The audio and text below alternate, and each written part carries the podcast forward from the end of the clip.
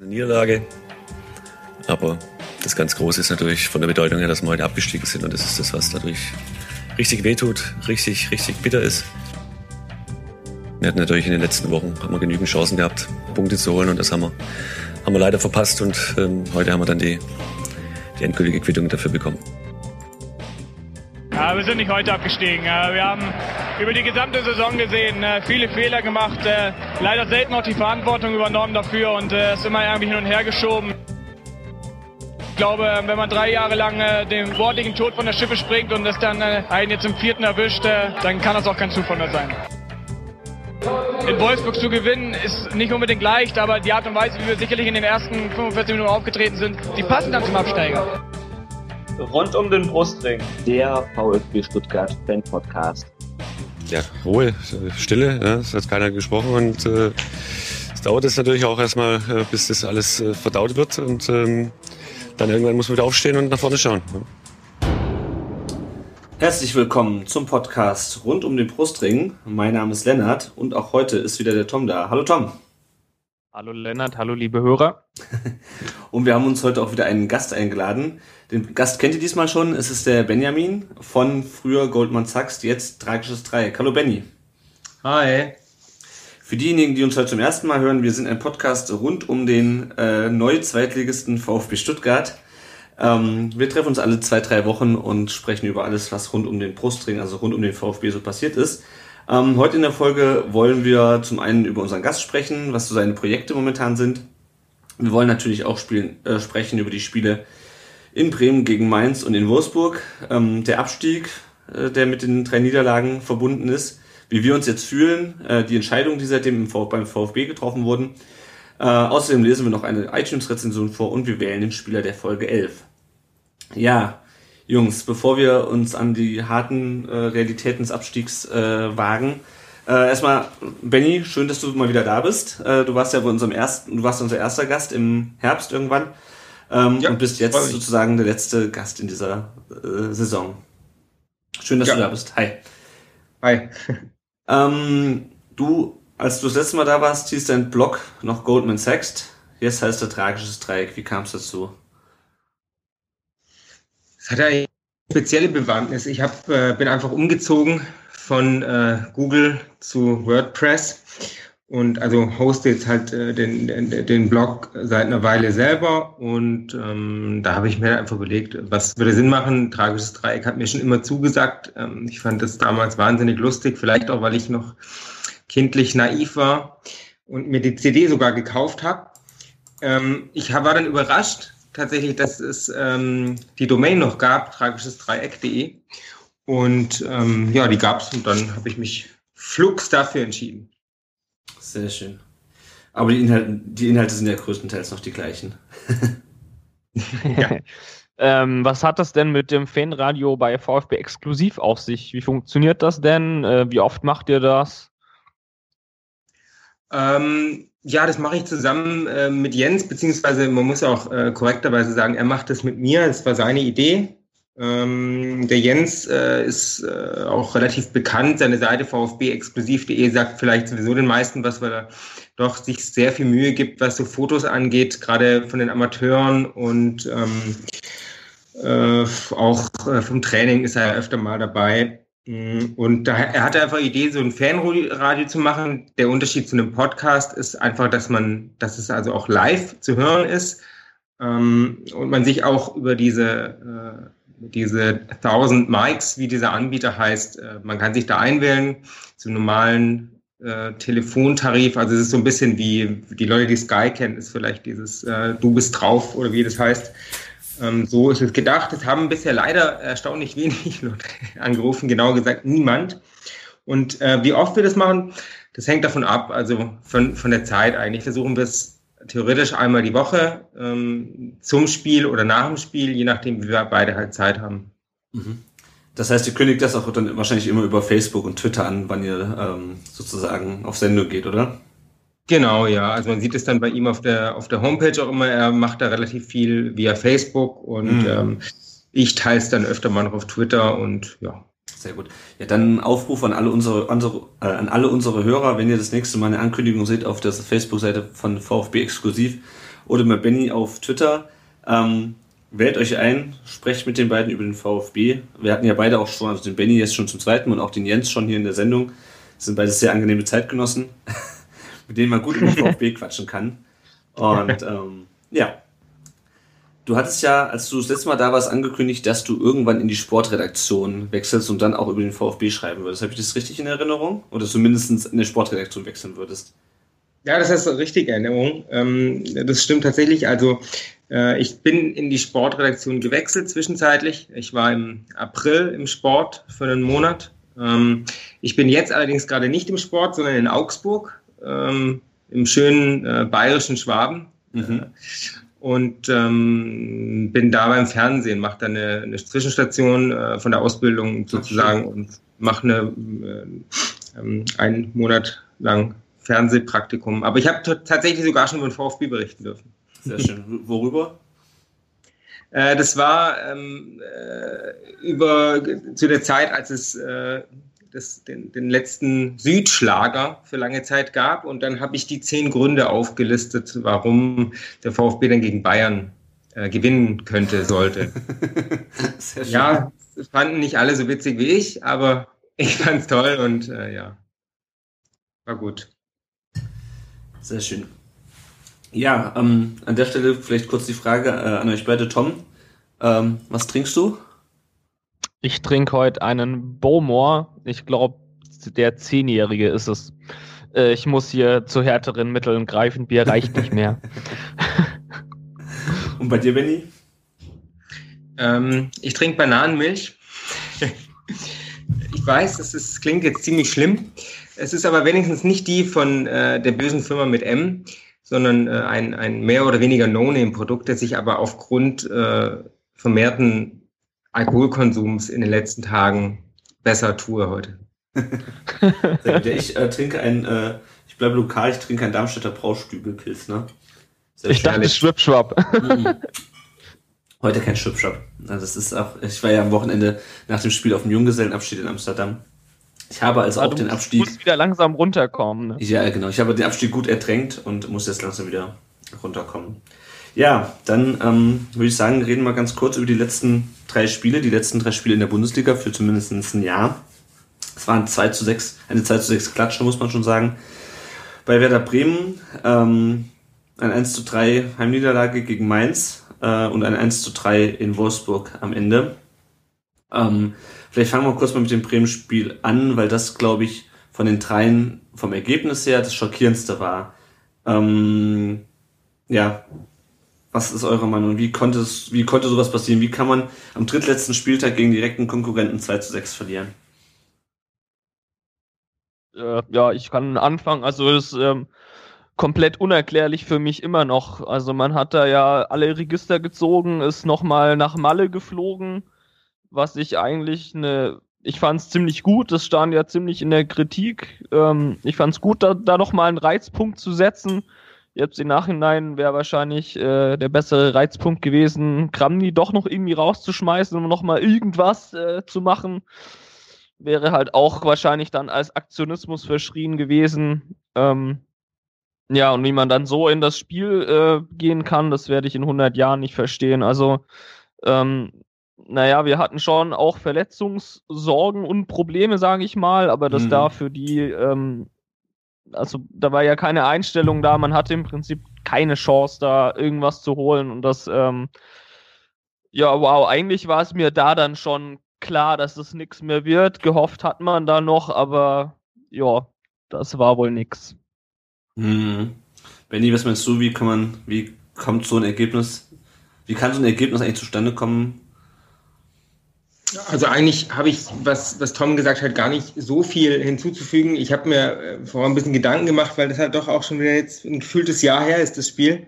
äh, ich habe äh, eigentlich so drei Schlagworte, die mir zu dem Spiel noch einigermaßen einfallen. Das sind einmal mehr die individuellen Fehler, einmal mehr diese eklatante Kopfballschwäche, die mir auch schon öfter diese Saison eigentlich aufgefallen ist.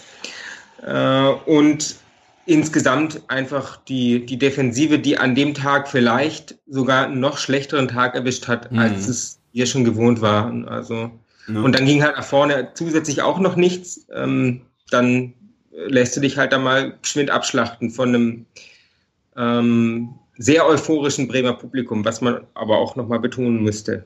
Zur mhm. Ehre der Bremer, Ja, das, das stimmt. Das äh, war äh, beeindruckend. Ich konnte es irgendwann auf Sky nicht mehr hören, aber ja.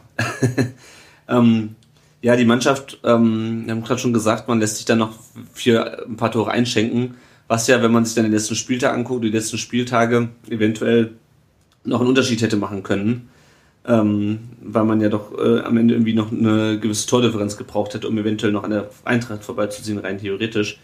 Ähm, in dem Spiel wie auch in den anderen Spielen hätte ich ein bisschen das Gefühl, dass die Mannschaft sich irgendwann einfach aufgibt. Hattet ihr, hattet ihr das Gefühl auch? Ja, also ich definitiv. Also äh, da, ja, es hat irgendwie nichts zusammengepasst. Es war teilweise Slapstick. Es gab wieder ein Eigentor. Wir haben ja jetzt mittlerweile den Rekord, glaube ich, äh, gepackt mit den meisten Eigentoren äh, in einer Bundesliga-Saison und das passt irgendwie alles zusammen. Also das war für mich auch eine ja, Komplettaufgabe und das ist für mich unerklärlich nach, nach solchen Ankündigungen. Ich, äh, ich weiß nicht, ob da gegen den Trainer gespielt wurde, gegen den Manager, gegen den Verein, gegen sich selbst. Ich habe, ich, ja, ich, ich kann es echt nicht erklären. Okay. Ähm, ja, also mir ist, mir ist es auch schwer erklärlich gewesen an dem Tag, wobei ich am Morgen aufgewacht bin, am Montag, und habe tatsächlich gedacht, das geht heute absolut in die Hose. Ich war mir irgendwie sicher, dass, ähm, dass sie das tatsächlich verlieren äh, werden, weil ich befürchtet habe, dass die Bremer eben alles raushauen. Und damit meine ich jetzt auch die Bremer Fans. Die Mannschaft hat aber nicht schlecht gespielt, das will ich damit auch nicht sagen. Ähm, aber es gab so einen Zeitpunkt in dem Spiel, das war so, ja, nach dem, im Prinzip, äh, als es dann, als dann äh, Halbzeit war, also weil ich glaube, Öztunali hat kurz vor der Halbzeit noch das 3-1 geschossen und äh, da war es eigentlich, da war es eigentlich für mich gegessen.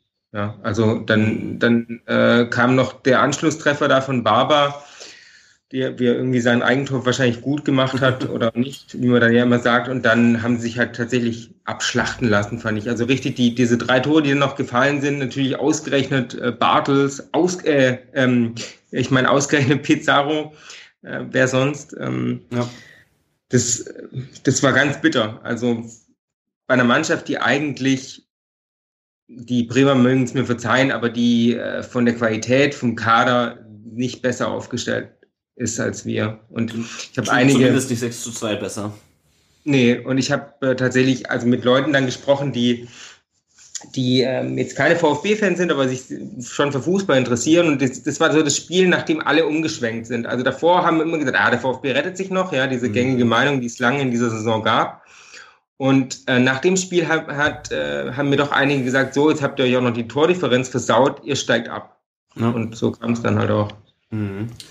Nochmal kurz auch zur Stimmung in Bremen. Ähm, wir hatten ja im letzten Podcast auch schon über den Boykott gesprochen, auch mit dem äh, Georgios Moisides vom Kicker. Ähm, jetzt so im Nachhinein, ähm, es hieß ja zunächst auch, dass die Bremer Ultras das Spiel boykottiert haben. Es haben wohl auch zwei Gruppen das boykottiert, aber die große Masse der Bremer hat das Spiel natürlich nicht boykottiert und hat da, wie auch dann auch, glaube ich, in den im letzten Heimspiel gegen Frankfurt ähm, eine riesen Show abgezogen. Ähm, jetzt so in der Retrospektive, ähm, Meint ihr, das hätte einen Unterschied gemacht? Ob wir da mit einem vollen Gästeblock gehabt hätten oder nicht? Nee. Also man, also meiner Meinung nach redet man sich das als Fan immer gerne ein, dass man einen gewissen Einfluss hat, hat man, glaube ich, auch. Aber ähm, also so viel glaube ich auch nicht. Also wenn, wenn eine Mannschaft so kickt, wie der VfB die letzten Spiele gekickt hat, ähm, dann machst du da auch mit 5000 Leuten Montagabends in Bremen nichts und es wären nicht so viele gewesen. Also wir wären ja vielleicht, keine Ahnung, mit 1500 schätze ich mal hingefahren oder so. Und ähm, ich glaube nicht, dass es wirklich einen Unterschied gemacht hätte. Das, das kann ich mir nicht vorstellen. Ähm, wenn man jetzt so drüber nachdenkt, ähm, ich weiß, wir machen noch die äh, Saisonrückblickfolge mit dem Brustring-Talk. Ich mache jetzt schon mal Werbung. Ich glaube, das Knackpunktspiel war tatsächlich Hoffenheim und ich glaube, danach war dann Ostern und danach sind äh, dann alle in Urlaub und wir waren ja quasi eh schon gerettet. Und dann kam Ingolstadt, Leverkusen, Darmstadt und ab da war komplett der Luft die Luft raus, meiner Meinung nach. Bei der da Mannschaft jetzt, oder? Nicht bei der Mannschaft, da ging nichts mehr. Mhm. Da hättest du auch mit 20.000 Leuten nach Bremen fahren können. Das hätte nichts mehr gebracht, glaube ich. Also irgendwie, ich habe keine Ahnung, was da, was da abgegangen ist oder was da vorgefallen ist. Ähm, sicherlich, wie, wie gesagt, die Verletzungen waren sicher ein Problem, aber dass man sich so ergibt und man braucht eigentlich in, äh, wie viele Spiele waren das denn? Zig, also acht oder neun Spielen oder was, braucht man eigentlich noch fünf Punkte. Mhm. Und man holt diese verfickten, Entschuldigung, fünf Punkte nicht. Äh, Das ist doch ein Witz. Also, Ja. verstehe ich nicht. Kann ich nie nachvollziehen. Mhm. Benny, wie siehst du es mit dem, mit dem ähm, Montagsspielboykott im Nachhinein? Ja, ich, ähm, ich war da sehr, ich war da sehr kritisch am, als es dann feststand ähm, mit dem Boykott. Also erst war ich, äh, fand ich es gut, dann war ich sehr kritisch, weil es eben so ein Spiel auf Messers Schneide äh, war, weil sich dann dahin entwickelt hat. Ähm, ich habe es aber trotzdem verstanden, das möchte ich auch sagen. Und irgendwann ähm, habe ich mir dann gedacht, ähm, dafür hat es doch diesen Rieseneffekt eigentlich gehabt, dass da dieser, dieser Samstagszug dann durch die Innenstadt war. Sowas kommt genauso bei den Spielern an, ja. Mhm. Und ähm, dass wirklich sehr, sehr, sehr, sehr viele Fans das Training begleitet haben, Ja. das Abschlusstraining, was auch nicht so selbstverständlich ist. Ähm, und das hat genauso einen Effekt. Und daher, von daher gebe ich auch dem, dem Tom absolut recht, dass natürlich haben die Fans einen Einfluss, aber eben, glaube ich, mehr die Heimfans als jetzt der Auswärtsblock. Hm. Ja, also ich habe mich im Nachhinein dann auch, was heißt, ich kann, ich, also ich kann den Boy- Boykott natürlich auch vollkommen nachvollziehen. Ich habe mich dann doch ein bisschen geärgert, glaube aber halt auch nicht, dass es den Unterschied gemacht hätte. Ähm, ich fand die Verabschiedung am, an dem Sonntag äh, echt cool. Ähm, da hatte man auch irgendwie das Gefühl, okay, da, da geht es was. Ähm, da entsteht nochmal so ein Gemeinschaftsgefühl, so ein bisschen Aufbruchstimmung, wie es letztes Jahr dann war, aber ja, spätestens nach dem 3-1 dann am, am Montagabend war das dann halt wieder wie weggeblasen. Und ähm, ja, da hätte wahrscheinlich auch ein vollbesetzter Gästeblock nichts ausrichten können. Ähm, weil, wie du schon richtig sagst, die Feindfans sind halt in der Mehrzahl und die haben so einen äh, Lärm gemacht bei dem Spiel. Ähm, ja, der hätte unser Lärm wahrscheinlich auch nichts mehr ausgemacht. Ähm, ich würde sagen, wir gehen mal kurz zum Main-Spiel weiter. Da gab es ja auch äh, ein Fan-Thema sozusagen. Kurz vorab zum Sportlichen, die, da sind wir 1 in Führung gegangen- gegangen, weil Christian Gentner die äh, Fuß noch irgendwie reingehalten hat und dann ums halbe Stadion gerannt ist. Warum hat diese Führung bei der Mannschaft keinen, nichts ausgelöst, keinen Push? Warum hat sie das nicht irgendwie auf die Erfolgsspur gebracht? Wir haben ja am Ende dann noch drei Tore kassiert und am Ende ja, verloren. Ja, nicht zum ersten Mal, ja. Also das macht ja ein VfB oder hat im VfB in der letzten Saison ja auch so ein bisschen ausgemacht, dass man nicht damit zurechtkommt, äh, eine Führung zu verteidigen, Mhm. äh, dass man äh, regelmäßig dann nochmal einen eingeschenkt bekommt, mindestens. Und in dem Spiel gegen Mainz waren sie einfach auch schrecklich harmlos, muss man auch sagen. Also ich kann mich ja nicht viel mehr Chancen erinnern als an das Tor. Hm. Ja. Ja, ich glaube, die erste Halbzeit war eigentlich noch, oder naja, sagen wir mal, die, die erste halbe Stunde fand ich, glaube ich, noch halbwegs okay. Und dann ähm, ging es eigentlich los. Ich meine, äh, ich weiß gar nicht mehr, wie das genau äh, passiert ist dann, aber das war ja dann im Prinzip diese Flanke da von der Grundlinie oder so, äh, die Mali dann reinmacht und da pennt, glaube ich, ich weiß nicht, was Baumgartel, der gepennt hat. Ich glaube, Baumgartel Ja, sah da nicht so sein. super aus und das war dann auch wieder so ein individueller Fehler kurz vor der Halbzeit in der ähm, ja, 37. war das genau. Und ähm, dann kommt eigentlich, kommst du aus der Pause, es geht gar nichts. Äh, Im Prinzip kickt nur Mainz und dann ähm, ja, hast du noch Längerack, der eigentlich das ganze Spiel rettet und ich verstehe nicht, wie man den so lange auf der Bank sitzen haben kann. Also richtig stark gespielt da in dem, in dem Spiel, finde ich.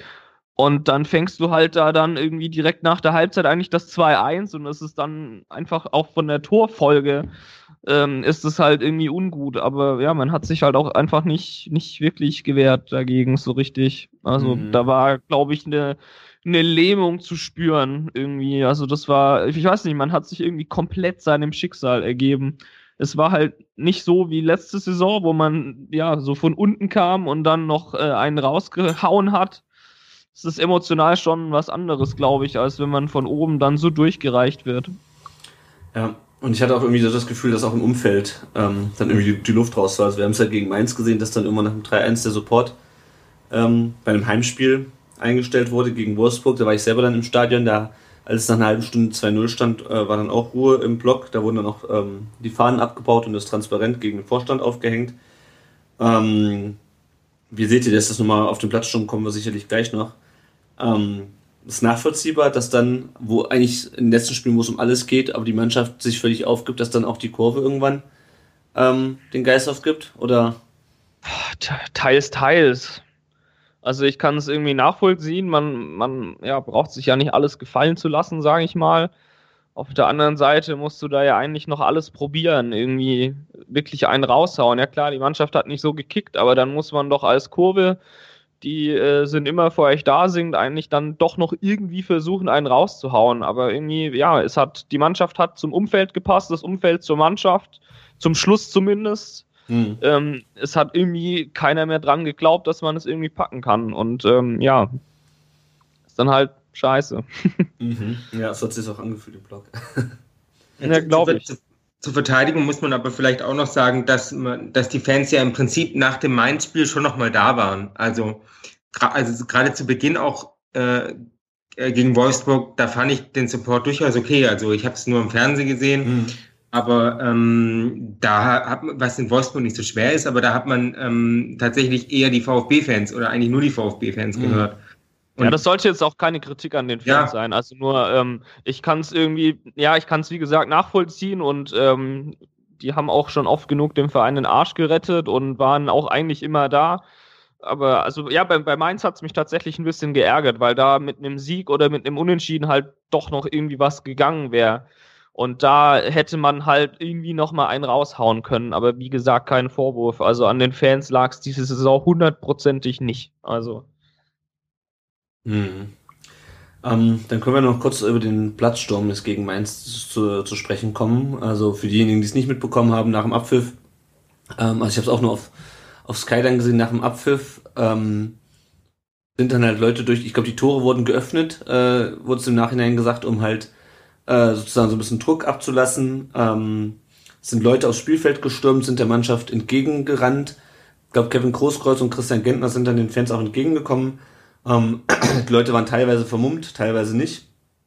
Ähm, und es strömten dann halt immer mehr Leute aufs Spielfeld, Leute, die mit den Spielern diskutiert haben, Leute, die Spieler, so zumindest was ich gesehen habe, auch ähm, geschubst haben. Äh, Leute, die auch draufgelaufen sind, um Selfies äh, auf dem Bundesliga, aus dem Bundesliga-Rasen zu machen. Ähm, und dann zog sich, glaube ich, die Mannschaft irgendwann in die Kabine zurück äh, und kam dann auch nach, nach, einer Weile wieder raus und diskutierte dann noch mit den Fans. Ähm, es waren Szenen, äh, die waren, waren auf jeden Fall chaotisch, es waren auch Szenen, die ich so noch nicht in Stuttgart gesehen habe. Uns wurden ja 2007 leider der Meisterschaftsplatzsturm verweigert. Ähm, und das sind natürlich Szenen, die man bei seinem Verein insofern nicht sehen will, als dass immer, als dass das immer bedeutet, dass irgendwas, äh, dass irgendwie extrem scheiße läuft. Ähm, wie seht ihr den Platzsturm? Ist es, also es wird dann natürlich, es hielt sich noch in Grenzen, liegt vielleicht auch daran, dass wir nicht Frankfurt sind. Es wird nicht ganz so zum Eklat hochge, hochgepusht, wie das vielleicht bei Frankfurt der Fall wäre. Äh, aber ist es ähm, eigentlich eine unvertretbare Grenzüberschreitung oder seht ihr es als eine nachvollziehbare Reaktion der Kurve an? Ähm, ja, ich kann anfangen. Ähm, also erstmal muss man sehen, dass solche Aktionen, egal in welchem Stadion die passieren, die, da jubeln natürlich die Fernsehsender. Das ist natürlich die sensationell. Äh, viel geiler kann es nicht laufen für einen Sender. Ja, das bringt Quote. Da kann man das ordentlich ausschlachten und das hat äh, sowohl Sky gemacht als auch ähm, die Sportschau später noch, als auch, ich glaube, das aktuelle Sportstudio auch noch. Ist auch verständlich. Ähm, äh, sowas ist immer spektakulär, sieht auch spektakulär aus. Ich möchte erstmal sagen, dass ich finde, dass es die, die Berichterstattung darüber überzogen war, davon Platz. Gut, es war Platzsturm und aber da wurde ja wirklich von äh, Panik gesprochen und äh, als wär, wären wir kurz vor einem äh, Terroranschlag gewesen, ja. Und ähm, mit den Fans, mit denen ich gesprochen habe, die es äh, live mitbekommen haben oder im Stadion gesehen haben, da haben mir alle gesagt, und die waren auch mit Kindern da und haben mir gesagt, wir haben uns irgendwie nicht äh, gefährdet gefühlt oder war uns auch nicht mulmig.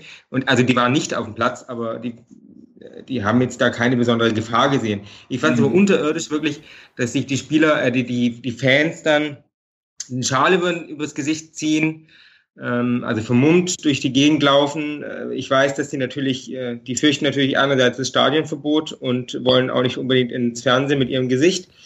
Ähm, und dass dann halt wirklich auch Spieler angepackt werden. Das war nicht brutal, aber das macht man nicht. Mhm. Also ich möchte genauso wenig äh, angefasst werden wie jeder Fußballprofi, das gehört sich nicht. Ähm, und das Schlimmste waren einfach, wie du gesagt hast, diese, diese Selfies da, schön in Vasenverkleidung, der da zu der Zeit noch war, mit Dirndl und Lederhose, mal noch schicken Foto auf dem Vasen zu machen oder diese, diese Bilder, die dann durch die Welt gingen, äh, oder zumindest durch Deutschland der Mensch, der dann die Becher einsammelt, sowas, das ist natürlich, da macht man sich halt zum Jux. Ja, ja. Der, Wobei den, den mit also, den Bechern, den fand ich noch ganz sympathisch. Das hat irgendwie so Den, den fand ich auch mega geil. Also das war der da drüber flitzt, weil du siehst ja nach dem Spiel auch meistens irgendwelche Kids, die da durch den Block flitzen und ja, die gebliebenen Becher noch einsammeln. Das, ja. Da erinnere ich mich vielleicht eine kleine Anekdote, als wir noch in der ersten Liga gegen Karlsruhe gekickt haben. Oh jemand. Ähm, da war ich auch dann irgendwie bei der Abreise dabei, als die Karlsruher dann da abgehauen sind. Und die haben dann natürlich, auch weil sie etwas verstimmt waren, Becher geworfen wie die Blöden. Und die VfBler haben sie immer weiter provoziert und da waren dann auch die Kids und eigentlich alle haben diese Becher aufgesammelt. Das, äh, ja, das beschreibt den VfB und die schwäbische Mentalität eigentlich ziemlich gut, finde ich. Deswegen, ich fand den Typen ziemlich lustig. Ja. Tom, wie siehst du das mit dem Platzsturm? Äh, ich fand es auch nicht so schlimm. Die ähm, Berichterstattung war ähm, ja überzogen. Ich kann mich eigentlich euch anschließen. Also ich fand die Selfie-Typen furchtbar. Ich fand aber auch furchtbar, dass da irgendwie ein Großkreuz angepackt wurde. Ähm, unter anderem geht einfach nicht, finde ich. Also das, ja. ja. Benny hat alles dazu gesagt. Das gehört sich einfach nicht fertig. Ja. Und ich meine, ich glaube, ich jetzt auch schon bei Twitter geschrieben. Ich meine, das war seit ähm, seit wir damals äh, äh, gegen Bochum 2009 unentschieden gespielt haben und Markus Babbel entlassen wurde, ähm, wo dann irgendwie Leute vor die Haupttribüne sind und gesungen haben, irgendwie, wenn ihr absteigt, dann schlagen wir euch tot. Das war, soweit ich mich erinnern kann, seitdem die erste richtige Überreaktion der Kurve. Ähm, zwischendurch, gut, ich glaube, zwischendurch gab es nochmal so eine Sache, dass dann die Mannschaft mit dem Bus zum Stadion gefahren ist und Leute irgendwie so Halsabschneidergesten gemacht haben oder sowas. Ähm, aber wirklich in einem breiten Oh, war das eigentlich, äh, sorry, war das, war das eigentlich wirklich die organisierten Fans oder waren das nicht eher normallos? Äh, ich weiß es nicht. Also ich habe auf jeden Fall auch Leute äh, gesehen auf dem Platz, die ich den organisierten Fans zurechnen würde. Also ich würde sagen, es war 50-50 oder täusche ja. ich mich da? Ich denke mal, das werden sicherlich nicht alle äh, Ultras da drauf gerannt sein und es werden auch sicherlich nicht alle ähm, nicht organisierten Fans, die da in den unteren Blöcken sind, da drauf gerannt sein. Im, Im Endeffekt hat sich dann die Cannstatter Kurve ja ziemlich auf dem Platz entleert. Mhm. Ähm, aber ich, ich würde auch sagen, das war, das war gemischt, gemischt. Und ähm, ja, aber ich meine, das war die erste Überreaktion eigentlich der, der Fans seit 2009. Und äh, es ist aber halt auch einfach eine außergewöhnliche Situation gewesen. Also ich meine, das ist, wir sind vor 41 Jahren das letzte Mal abgestiegen. Ähm, dass da irgendwie bei manchen die Sicherung durchbrennt oder dass manche der Leute da irgendwie, ja, keine Ahnung. Es ist halt eine außergewöhnliche Situation gewesen. Ähm, ich will sowas nicht, natürlich nicht sehen, weil es heißt, dass irgendwas, wie ich schon gesagt habe, dass irgendwas nicht richtig läuft. Ähm, aber ich fand auch, also die, sowohl die Berichterstattung war übertrieben, als auch irgendwie, ja, dann wurde dann noch gesagt, irgendwie, ja, in Wolfsburg müssen wir besonders auf die, auf die Sicherheit der Spieler acht geben. Also ich war ja in Wolfsburg und ähm, da hatte keiner Lust, noch irgendwo hinzustürmen hinterher. Ja, ähm, so weit zu den drei Spielen, es sei denn, ihr habt noch was dazu. Also ich meine, das, die drei Spiele waren, glaube ich, deprimierend genug. Ähm, und auch äh, was das Ergebnis, was die Ergebnisse angeht, leider relativ eindeutig. Ähm, das, so dass es sich, glaube ich, nicht lohnt, da noch ein, auf einzelne Abwehrfehler einzugehen oder auf einzelne verschossene Chancen. Ähm, ja, also wenn ihr nichts mehr dazu habt, ähm, würde ich gern zum nächsten Thema übergehen. Ähm, wir sind jetzt abgestiegen. Gerne. Der VfB ist jetzt ein Zweitligist. Äh, müssen das nochmal so in dieser äh, ganzen äh, Härte sagen. Ähm, seit 41 Jahren oder beziehungsweise seit 39 Jahre waren wir in der ersten Liga, sind wir wieder abgestiegen. Und ähm, ich fand, es war halt, also ich bin halt, ich bin halt vor allem wütend einfach, weil es einfach vermeidbar war.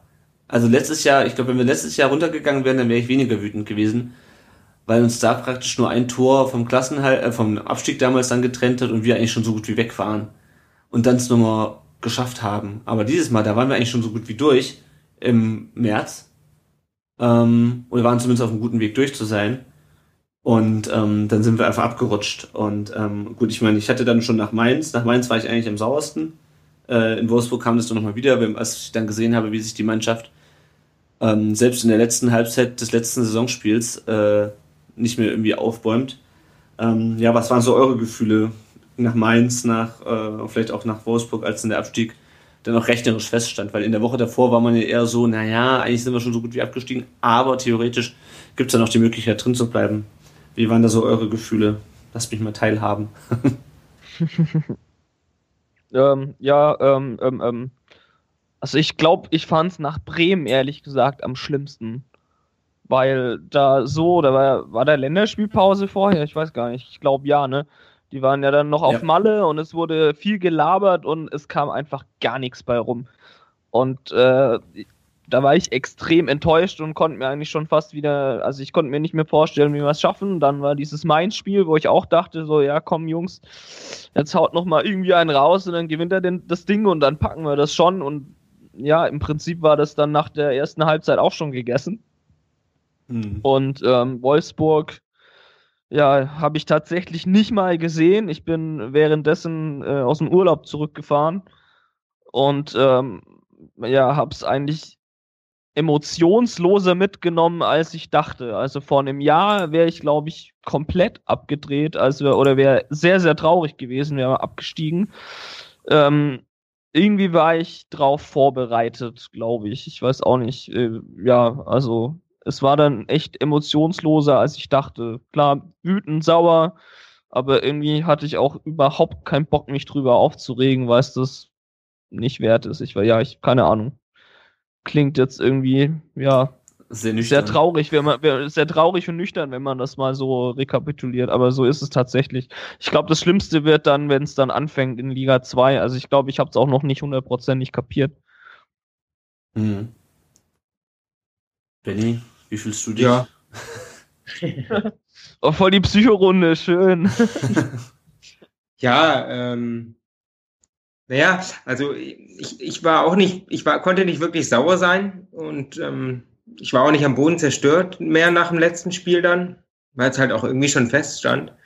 Ähm, ich glaube, der Knackpunkt war das Spiel gegen Hannover, das Heimspiel gegen Hannover, das man natürlich gewinnen hätte müssen. Auch keine Ahnung, locker gewinnen hätte können. Und danach ging es ja nur noch bergab. Dann hat man halt noch einmal gewonnen gegen Hoffenheim. Ah. Und dann, dann hatte ich so, so ein schleichendes Unwohlsein, das sich dann wirklich äh, ab, ab Dortmund eigentlich bei mir schon nur noch zu so einer Art Lethargie entwickelt hat. Also ich war wirklich am Ende nur noch so, hm, ja gut, ich glaube nicht, dass es noch langt. Ja. Mhm klar war die Hoffnung irgendwie da mit, mit äh, Relegationsplatz und so, wäre jetzt auch nicht unmöglich gewesen. Ich glaube, das größte Problem im Vergleich zur letzten Saison war einfach, in der letzten Saison ähm, konnten wir von unten nach oben kommen. Da war der VfB im Prinzip abgestiegen und konnte sich dann irgendwie da rauswursteln. Äh, sensationell eigentlich, wenn man das rückblickend mhm. jetzt auf diese Saison sieht. Und dieses Jahr wurden sie einfach brutal durchgereicht. Und ähm, ich glaube, das war das Problem. Ja. Und das ging Frankfurt, glaube ich, vor einigen Jahren schon mal so. Und so ähnlich hat es uns jetzt halt auch erwischt.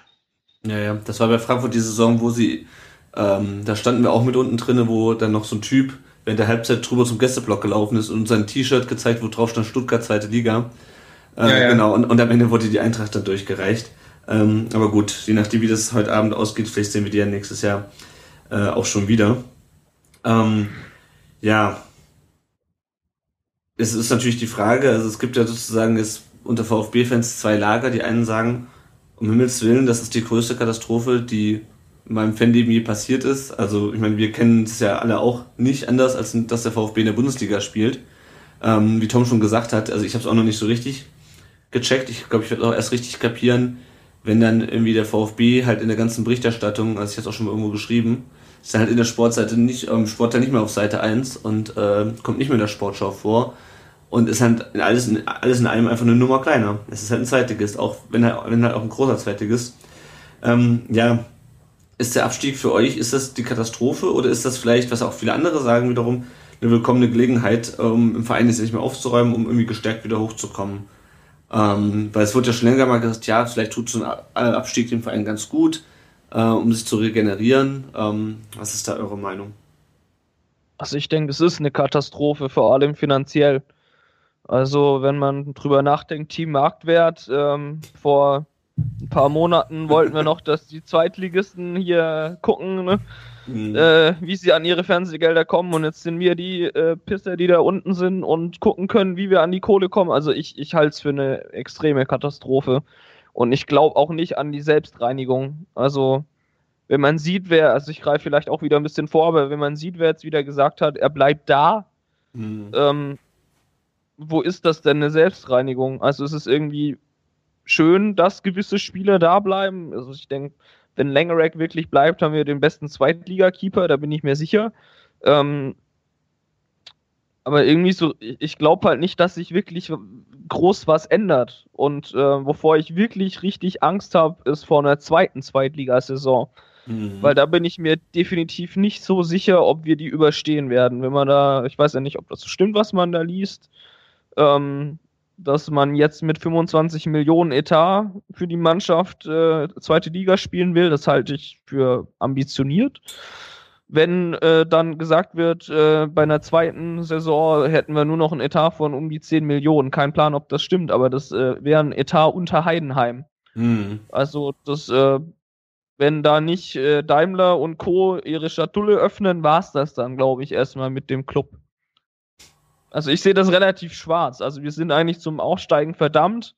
Ähm, ich greife wieder vor, Luhukai hat es heute schon gesagt. Ähm, unser neuer Trainer für die Leute, die unterm Stein wohnen, ähm, dass wir im Prinzip sind wir ja dann, ich sag mal, die Bayern der zweiten Liga so ungefähr. Also so wird es zumindest gesehen. Jeder Club hat Bock gegen den VfB zu kicken und wird alles reinwerfen. Das wird nicht einfach ich glaube, wir gehen da in jedes Spiel als Favorit. Also das wird alles andere als ein Selbstläufer werden, glaube ich. Mhm. Benny? Äh, ich kann eigentlich Tom fast zu 100% oder eigentlich zu 100% zustimmen. Das Schlimmste ist, glaube ich, wirklich, dass man aufsteigen muss. Also ich sehe das auch als, als eigentlich inzwischen so ein bisschen als die Chance, dass man einen reinigenden Prozess jetzt tatsächlich mal haben kann oder haben muss, äh, weil wenn die sich wieder gerettet hätten, dann wäre das halt wieder so, naja gut, wir haben es ja geschafft, man kennt es ja aus Stuttgart. Mhm. Ich war lange gegen dieses äh, reinigende Gewittergeschwätz und bin es auch nach wie vor, weil es einfach, äh, wie Tom gesagt hat, finanziell einfach ein, eine Katastrophe ist und es wird noch viel schlimmer, wenn tatsächlich äh, sie nicht in der ersten Saison wieder aufsteigen, weil man auch bedenken muss, dass es äh, in einem Jahr darauf einen neuen Fernsehvertrag gibt der etliche Millionen, wenn nicht sogar Milliarden, zumindest eine, in die Bundesliga spielen wird. Und die werden sich natürlich die Bundesligisten erstmal zum weitesten Teil aufteilen. Mhm. Und ähm, also der Abstieg ist eigentlich beides. Er ist äh, zum einen eine Katastrophe. Äh, er hat birgt natürlich die Chance, dass jetzt mal was passiert. Ähm, er ist aber in allererster Linie einfach eine sehr teure Angelegenheit. Ja. Ja, so sehe ich es auch. Also ähm, ich habe mich auch lange dagegen gewehrt zu sagen, irgendwie, ach ja, guck doch mal und Berlin, die sind ja auch wieder aufgestiegen. Es kann halt auch einfach passieren, dass wir enden wie Lautern, ähm, die auch ja, gedacht haben. 68 oder so, ja. Genau. Also. Dass wir auch gedacht haben, wir kommen schnell wieder hoch und äh, dann versauen die da unten und kommen dann auch immer in Finanzprobleme, weil die natürlich auch immer mehr Geld in die Hand nehmen, um so schnell wie möglich aus dieser Liga wieder rauszukommen und wieder an die ähm, äh, an die Fernsehgelder in der ersten Liga zu kommen. Und ähm, davor habe ich echt so ein bisschen Angst und ähm, ja, wie ihr schon gesagt habt, wir sind in jedem Spiel äh, sind wir quasi der FC Bayern der zweiten Liga. Ähm, und äh, ja, wir sind auch in den letzten Jahren nicht so super damit klargekommen, ähm, in der Favoritenrolle zu sein. Und ähm, ja, finanziell, klar, also der, ähm, wir hatten ja auch wieder bei Facebook nach Fragen, äh, um Fragen gebeten für den Podcast. Stefan Kordisch hat auf Facebook gefragt, was sind die finanziellen Folgen des Abstiegs? Wir kriegen weniger Fernsehgeld. Die Sponsoren äh, geben sicherlich in der zweiten Liga weniger. Und ich kann mir auch nicht vorstellen, dass gegen Sandhausen oder Heidenheim äh, wir 60.000 Leute ins Neckarstadion bekommen. Wobei sie das ja an, also zu dem Thema Sponsoren, die haben ja, glaube ich, zumindest für ein Jahr zu den gleichen Konditionen irgendwie verlängert. Habe ich das richtig im Kopf? Ja, War das nicht irgendwie so? Also zu gleichen wie in Liga 1? Ja, das, das kann gut sein. Da habe ich kam viel, Aber ich, äh, das weiß ich jetzt nicht, ob das tatsächlich stimmt. Mhm. Also ich weiß nicht, ob da Zahlen bei rauskommen. Ich weiß nur, dass alle äh, Sponsoren, die derzeit äh, in, de in dieser Saison aktiv beim VfB waren, auch beim VfB aktiv weiter sind, ob es irgendwelche Klauseln in den Verträgen gibt, dass die Abschläge zahlen können oder dürfen, das weiß ich auch nicht. Ja, also ähm, es ist auf jeden Fall, wir müssen auf jeden Fall schnell wieder hochkommen, ähm, weil ansonsten kann es uns echt passieren, dass wir da unten äh, versauern. Und das wäre, glaube ich, noch schlimmer als ein Jahr in der zweiten Liga, wäre irgendwie zehn Jahre in der zweiten Liga weil irgendwann schrumpft halt dann der ganze Verein auch mit. Ähm, klar, es gibt natürlich irgendwie auch so Trostpflaster, positive Aspekte möchte ich es nicht nennen, aber man spielt halt jetzt äh, mal wieder in interessanten Stadien. Also als ich jetzt in Wolfsburg war am, äh, am Samstag, äh, also falls wir Zuhörer aus Wolfsburg haben, die VfB-Fans sind, tut mir leid, aber Wolfsburg ist mit Abstand die hässlichste Stadt, die ich je gesehen habe.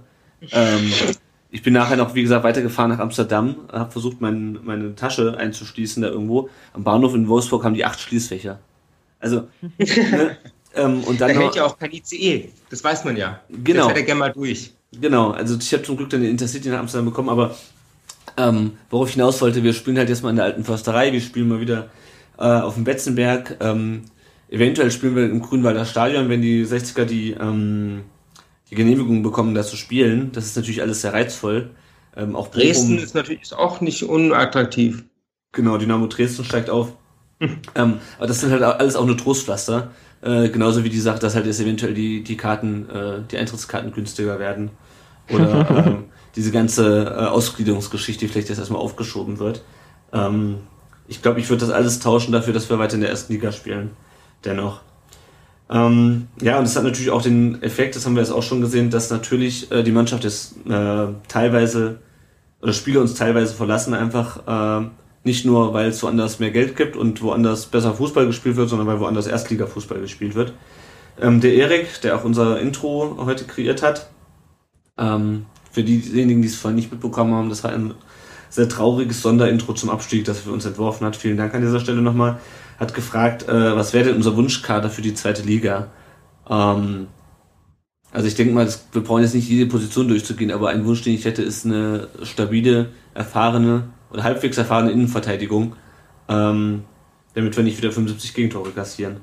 Oder ja, würde ich auch sagen. Ja. ja, Mario Seidel hat das ja auch ähm, gefragt, wie sinnvoll es ist, mit äh, Teilen der Abstiegsmannschaft äh, in die zweite Liga zu gehen. Ähm, ist mega schwierig. Also einerseits hat er da schon recht, wie sinnvoll ist es eigentlich mit den Absteigern ähm, da runter zu gehen. Auf der anderen Seite haben die halt auch was zu verlieren. Da ist ein Die dabei, ein Gentner dabei, ein Großkreuz dabei, ein Längerek dabei. Das sind äh, meiner Meinung nach die vier, die auch in die erste Liga gehören. Da kann, braucht man, glaube ich, nicht drüber zu diskutieren. Ähm, das ist schon ein starkes Signal, finde ich. Und ich glaube, um die Stützen kann man dann auch eine Mannschaft aufbauen. Und allen voran sollte da mal eine vernünftige Verteidigung aufgebaut werden, glaube ich. Ähm, ich denke, auf rechts mit Großkreuz zu Zimmer sehen wir da ganz gut aus. Äh, ich denke, wir brauchen zwei neue Innenverteidiger. Mhm. Ähm, ich will Schwab, Niedermeyer hier nicht mehr sehen. Ähm, ja, wie gesagt, menschlich sicher nette Kerle, aber sportlich äh, sicherlich mit die Gesichter. Äh, es ist eine Katastrophe.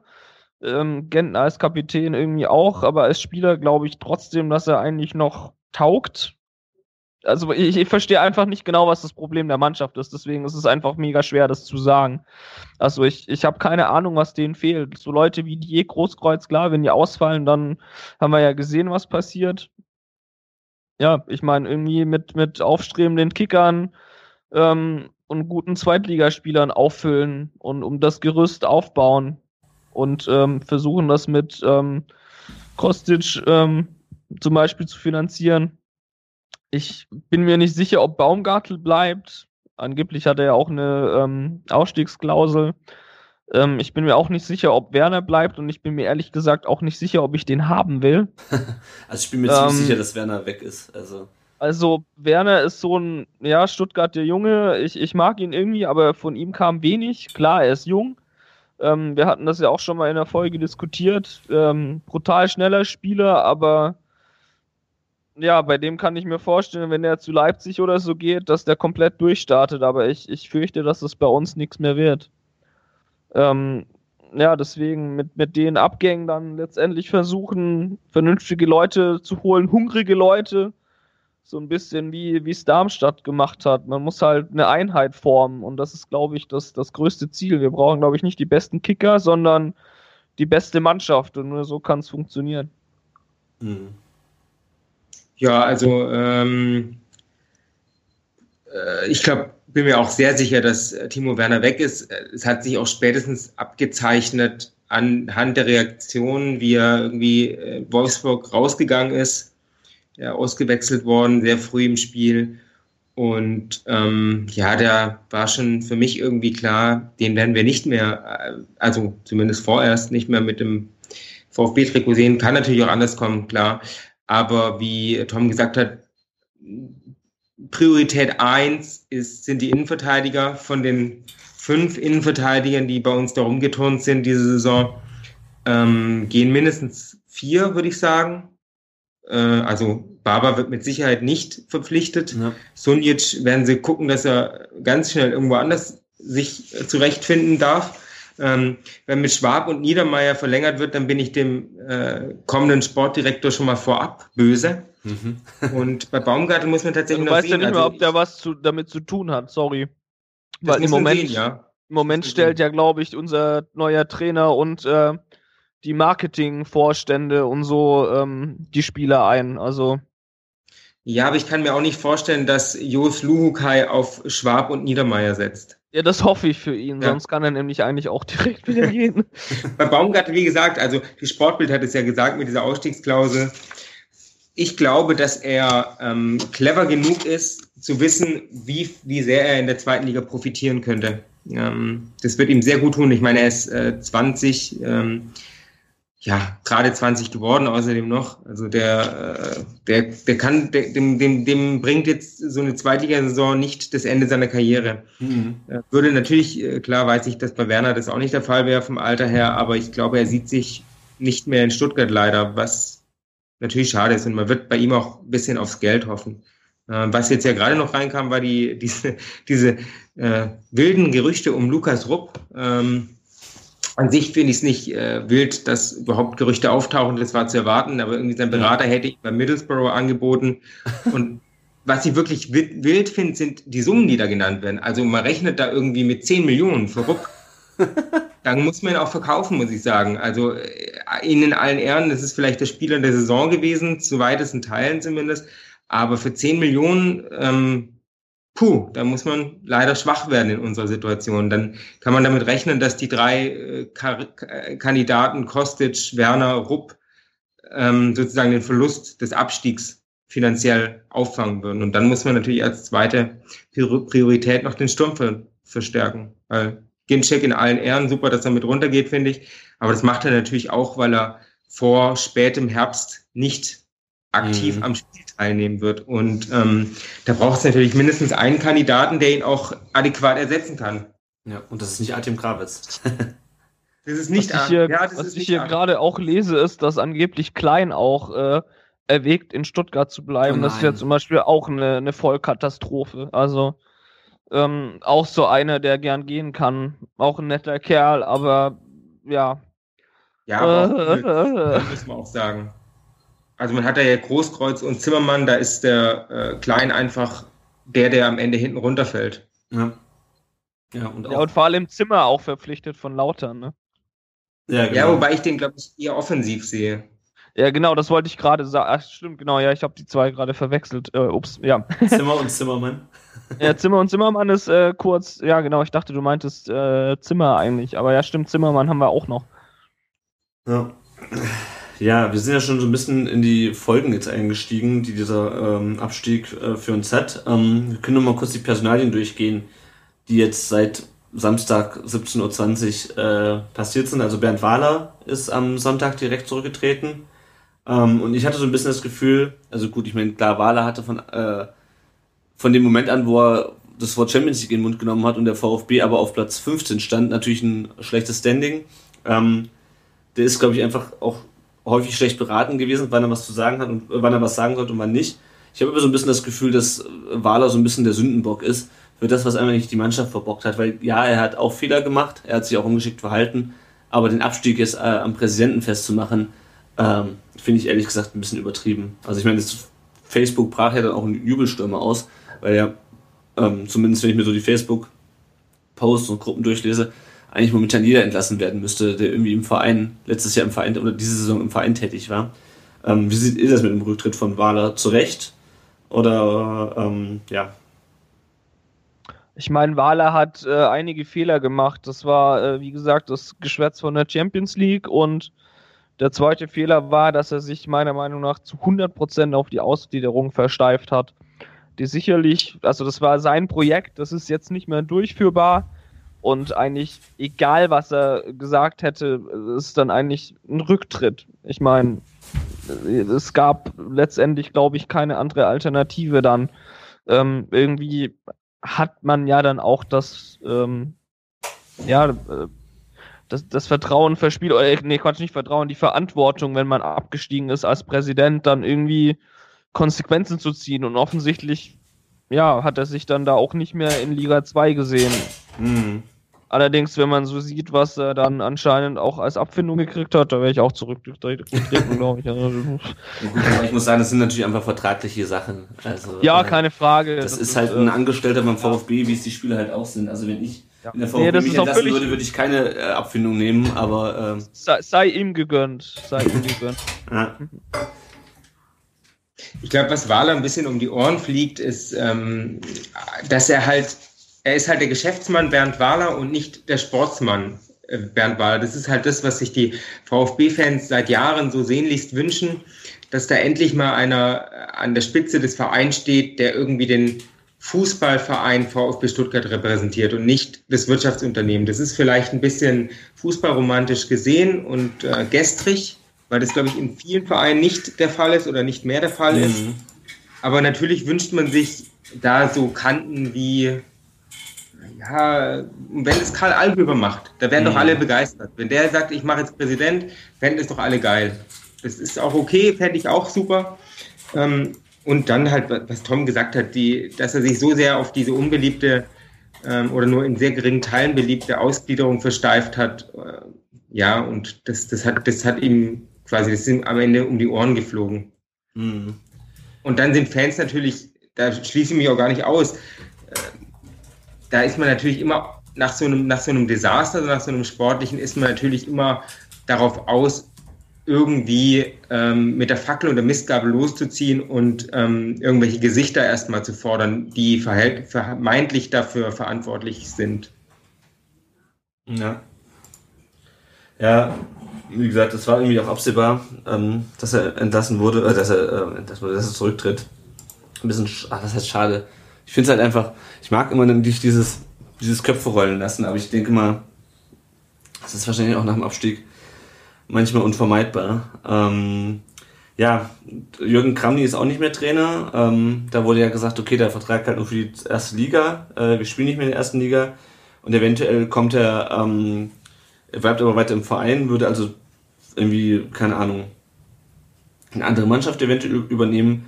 Ähm, Glaubt ihr, dass wir den nochmal äh, beim VfB irgendwo in der Funktion sehen? Oder meint ihr, der sucht nach dem Sommer das Weite?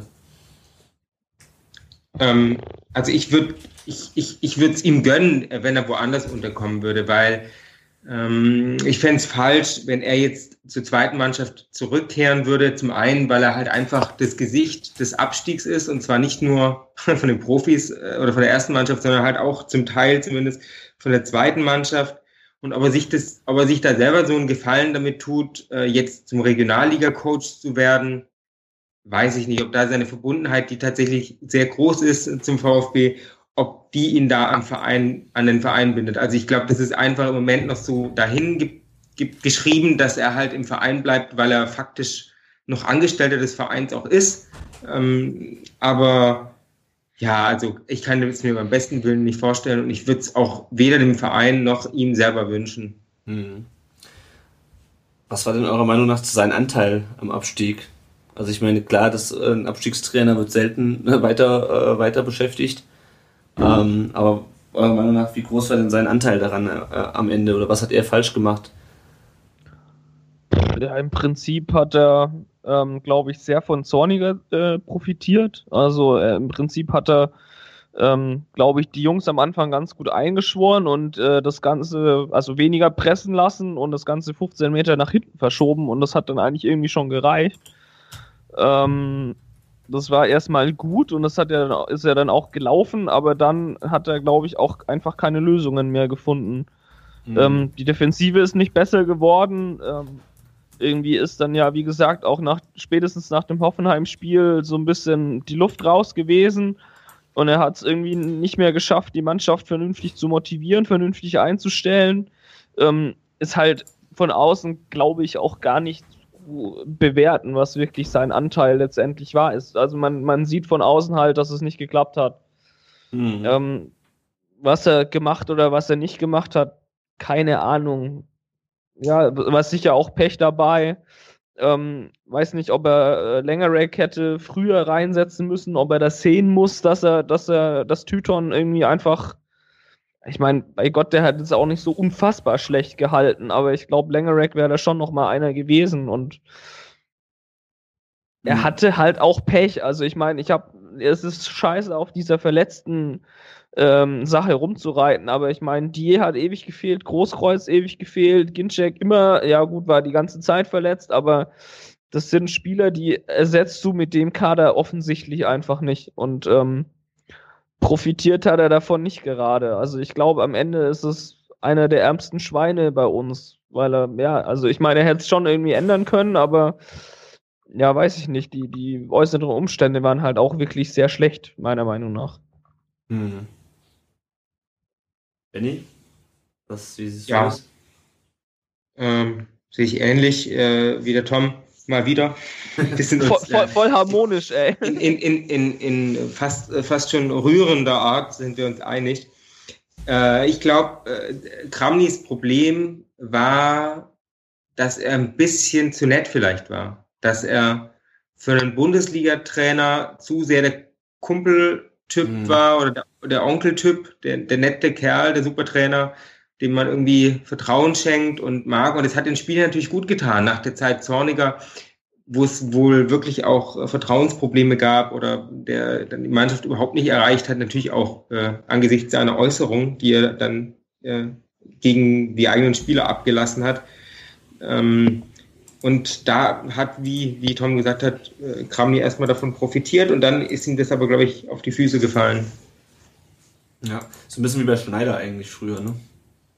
Bisschen ja, ja. Ich, das ist eigentlich vergleichbar, ja. Ja, ja jetzt haben wir auch schon, ähm, um mal gerade bei der Trainerposition zu bleiben, jetzt haben wir einen neuen Trainer, äh, nachdem viel spekuliert wurde, wer da kommen könnte.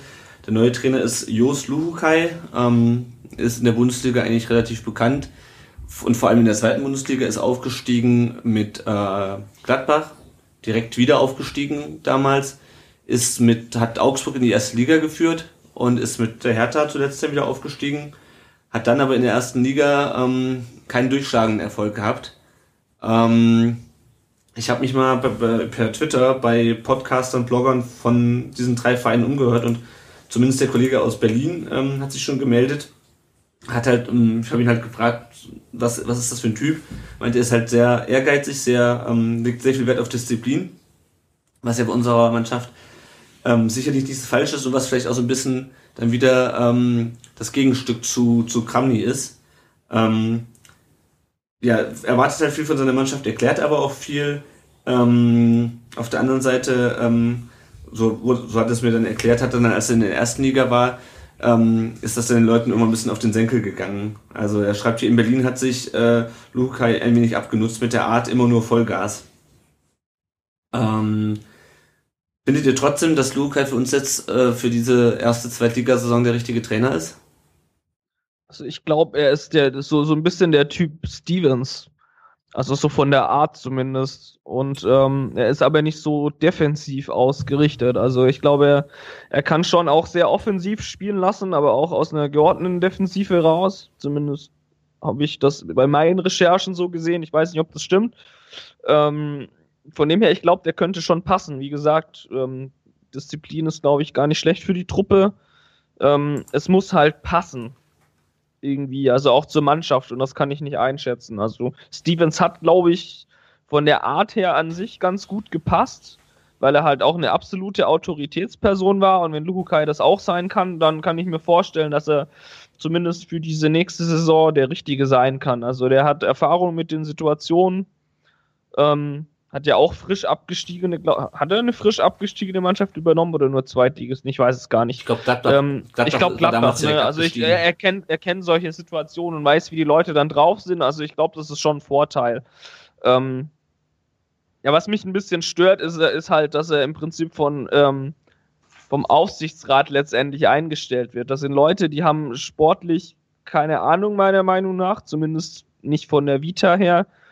Ähm, und nachdem ein Trainer überhastet oder vermeintlich überhastet eingestellt wird, äh, sucht man jetzt noch nach einem Sportdirektor. Und das, ähm, das verstehe ich ehrlich gesagt nicht ganz. Also das ist so mein, meine Kritik an der Personale, Personalie Luhukai. Ähm, ich, ich verstehe nicht so ganz, wie man, bevor man einen Sportdirektor holt, einen Trainer holen kann. Das Mhm. ist äh, für mich nicht logisch. Also außer man, ich weiß nicht, vielleicht ist beim VfB jetzt alles anders und man hat voll die krasse ähm, Philosophie, die der Verein jetzt total lebt und Luhukai passt perfekt dazu und man nimmt jetzt auch nur Sport, einen Sportdirektor oder ein Duo oder was auch immer, ähm, was genau zu dem, äh, zu der äh, Philosophie passt, dann äh, wäre es okay, aber das ist halt der VfB, ne? Also ja. Ja. Ja, dazu muss man natürlich ähm, vielleicht dann wissen, ähm, inwieweit es im Hintergrund schon äh, klar ist, wer denn Sportdirektor wird. Ich bin mir nicht Ja, so genau. unsicher, ob das nicht schon, äh, ob da nicht schon die Gespräche weit gedungen sind. Mag sein, mag auch nicht sein, das weiß ich nicht. Ansonsten kann man das, muss man das natürlich genauso kritisch sehen, wie Tom gerade gesagt hat, dass, äh, dass, äh, dass es natürlich seltsam ist, wenn ein Trainer vor dem Sportdirektor kommt, einerseits, Andererseits ähm, geht halt das Training für den VfB auch schon in einem Monat los. ja, genau. Also, Also, da sollte man auch sich drauf vorbereiten. Und ich möchte nur kurz bei, bei Lukai auf zwei Dinge, zwei Dinge ähm, ein bisschen hinaus. Also zum einen wird er im Moment ganz gerne abgekanzelt als ähm, der Trainer in, äh, in der Bundesliga. Also ich glaube, da wurden irgendwie alle aufgelistet, die über 100 Spiele haben. Mhm. Und er hat, glaube ich, den zweitschlecht oder drittschlechtesten, ich glaube, den drittschlechtesten Punktedurchschnitt ähm, mit einem Punkt pro Spiel oder sowas in der ersten Bundesliga wohlgemerkt. Ähm, und wenn man sich die Statistik aber mal ein bisschen weiter anguckt, dann steht Marcel Koller nur knapp dahinter. Und ich glaube, den hätten viele in, mit einer Umarmung empfangen. ja. Also da muss man vorsichtig sein. Und ähm, das, der zweite Punkt ist, dass es äh, auch mit, ich habe mich auch mit, bei einigen äh, Bloggern und so äh, kundig gemacht oder Fans von Vereinen, bei denen er war, also Luhukai. Und dann hieß es, ja, äh, hat sich halt abgenutzt und so, aber erstens, welcher Trainer nutzt sich nicht ab mit einer Zeit? Ja, es ist fast gängig, dass Trainer irgendwann nicht mehr so super beliebt sind, wenn sie nicht gerade Jürgen Klopp heißen oder was weiß ich. Ähm, aber dass irgendwie äh, Lukai als nicht besonders beliebt und, äh, und, und komisch äh, genannt wird, also sympathisch ist er mir auch nicht. Das kann Mhm. ich schon so sagen, aber das muss er auch nicht sein. Und wenn man mal, ich glaube, die Welt oder, oder irgendeine von den großen überregionalen Zeitungen hat vor kurzem mal eine Statistik der Beliebtheit der, der oder eine Umfrage der Beliebtheit der, der, der Bundesliga-Trainer gemacht. Und die, unbe die vier unbeliebtesten Trainer waren in der Reihenfolge ähm, Schmidt, also Roger Schmidt, Mhm. äh, Ralf Hasenhüttel, Dieter Hecking und ähm, äh, dann kam Breitenreiter, glaube ich. Mhm. Und ähm, das sagt doch nichts dafür, da, da, darüber aus, ob die jetzt was können oder nicht. Also ich mag Roger Schmidt auch nicht, aber man muss ihm zugestehen, dass er eine erfolgreiche Saison gespielt hat. Ja. Ja. Ähm, wir können mal ganz kurz auf das Thema zuerst den äh, Trainer den Sportdirektor ähm, verpflichten eingehen. Der Mario Seidel hat ja auch noch auf Facebook geschrieben, ähm, zum Thema mit den, dass viele Spieler aus der ähm, Abstiegsmannschaft jetzt auch in die zweite Liga mitgehen. Es ist ja schon fragwürdig, dass Dutt das noch entscheiden dürfte, obwohl es fast klar war, dass er nicht mehr lange Sportvorstand sein wird.